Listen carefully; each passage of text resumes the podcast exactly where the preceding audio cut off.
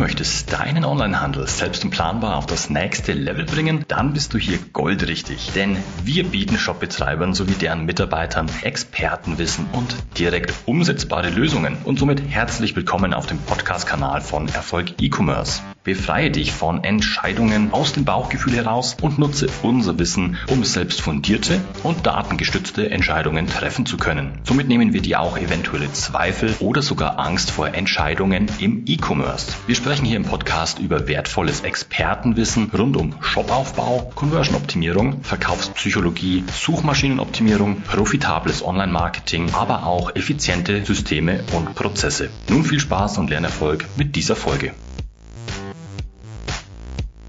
Vielleicht hast du als Online-Händler bereits erste Versuche mit Google Shopping unternommen und bist gescheitert oder hast nicht das gewünschte Ergebnis erzielt. Google Shopping ist kein Selbstläufer. Der Erfolg ist von bestimmten Voraussetzungen und der richtigen Strategie abhängig. In dieser Episode zeige ich dir die wichtigsten Hürden und Stolperfallen auf, die du überwinden musst, damit Google Shopping für dich als Marketingkanal funktioniert. Wenn dich das interessiert, dann solltest du unbedingt dranbleiben, denn das alles erfährst du in dieser Folge. Los geht's.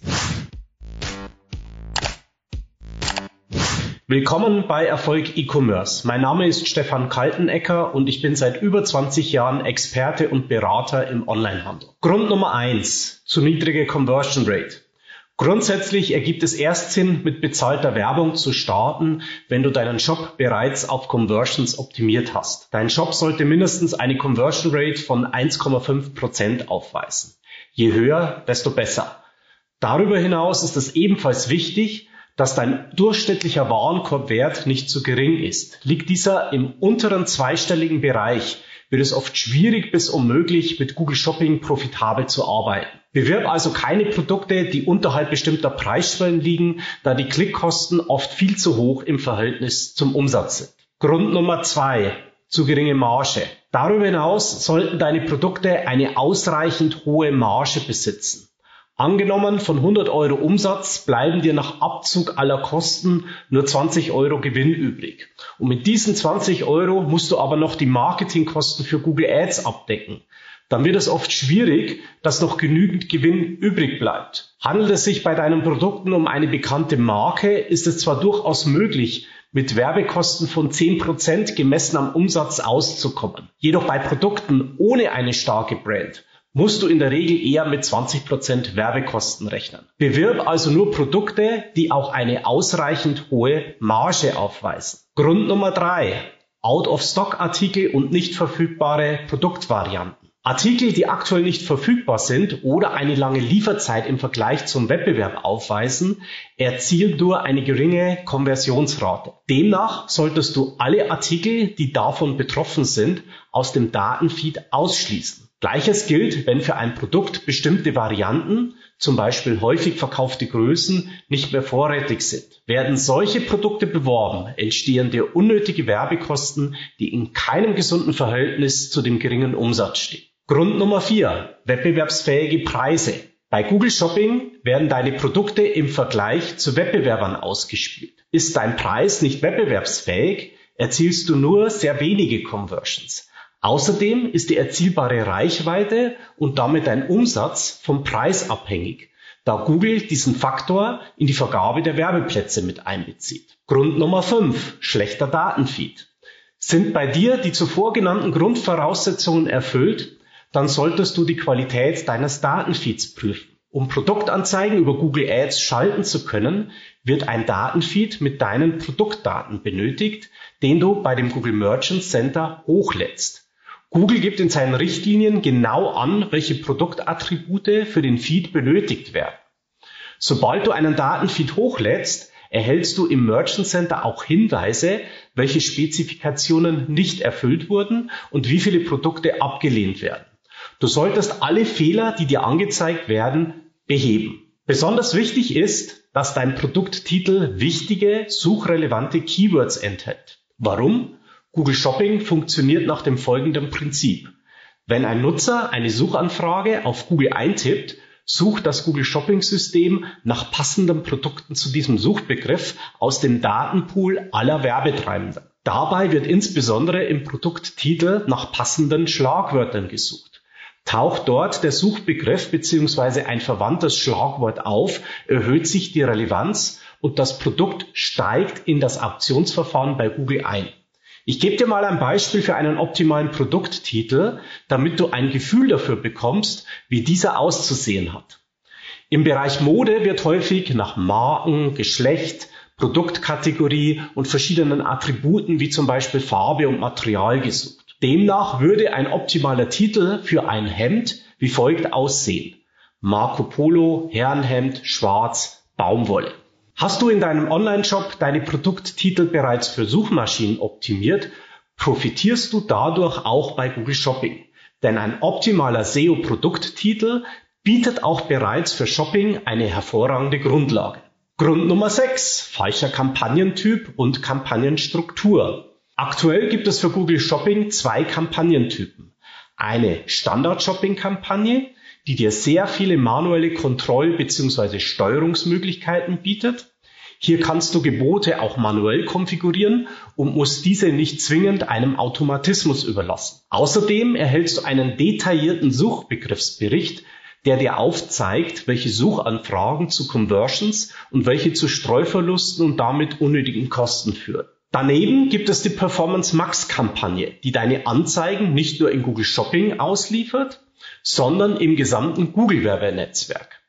Dazu zählen das Such-, Display, Videonetzwerk sowie Gmail und Discover. Leider gibt es aktuell noch keine Möglichkeit zu bewerten, welchen Beitrag die einzelnen Ausspielungen leisten.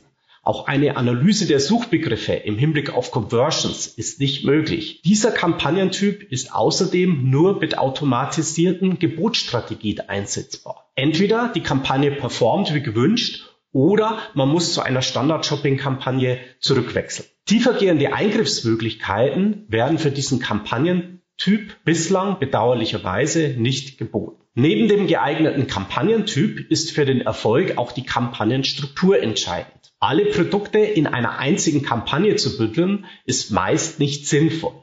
Eine Kampagnenstruktur kann nach unterschiedlichen Kriterien erfolgen. Zum Beispiel sollten Produkte, die nur saisonal stark nachgefragt werden, in einer separaten Kampagne zusammengefasst werden. Bestseller sollten in einer eigenen Kampagne gebündelt werden, um eine aggressivere Gebotsstrategie zu ermöglichen. Welche Struktur am besten für dich geeignet ist, hängt oft von einer Vielzahl an Faktoren ab. Gerne können wir in einem gemeinsamen Analysegespräch die beste Strategie für dich ausloten. Kommen wir zu dem letzten, Grund Nummer sieben, die falsche Gebotsstrategie. Bei einem Online-Shop ist das Ziel eigentlich immer, die Google Ads Werbekosten möglichst gering im Verhältnis zum Umsatz anzusetzen. Oft bewegt sich dieser Wert zwischen 10 und 20 Prozent. Stelle ich nun bei einer automatisierten Gebotsstrategie diesen Zielwert gleich zu Beginn an, zu niedrig ein, kann sich die Kampagne nicht entfalten. Besser ist es deshalb zunächst mit der Strategie Conversions bzw. Conversion Wert maximieren zu starten und dann nach circa zwei bis vier Wochen abzulesen, wo sich das Verhältnis zwischen Umsatz und Kosten einpendelt. Anschließend sollte erst ein entsprechender Zielwert in der Kampagne hinterlegt werden.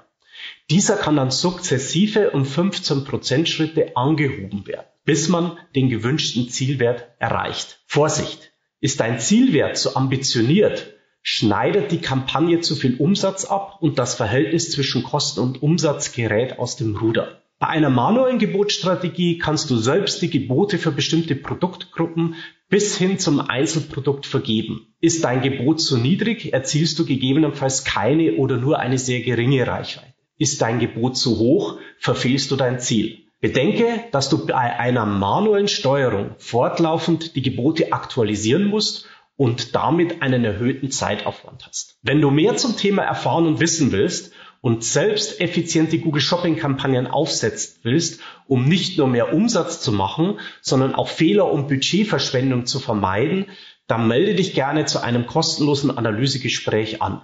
Lass uns beide über dein Sortiment und dein bestehendes Shoppingkonto schauen und ich zeige dir als erfahrener Experte zum Thema sofort vier oder fünf große Hebel, damit du profitierst. Darum soll es ja gehen. Dein Erfolg im Onlinehandel.